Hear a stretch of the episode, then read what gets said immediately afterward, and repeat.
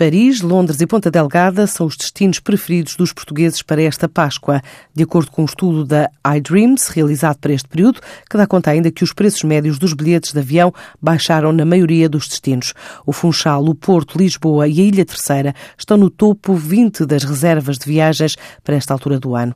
Quanto ao país, Portugal e Lisboa estão entre os destinos mais procurados na plataforma digital desta agência de viagens a nível global.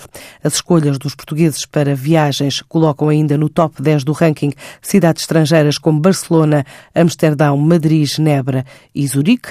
Fora do domínio europeu, do top 10, destinos como a Ilha do Sal e Marrakech dominam o crescimento da procura. Disparou 814% para Cabo Verde e 132% para a cidade marroquina, considerada capital do exotismo.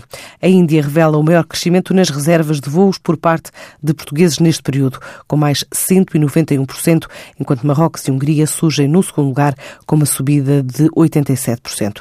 Angola cresce 72% e o Brasil cerca de 43%.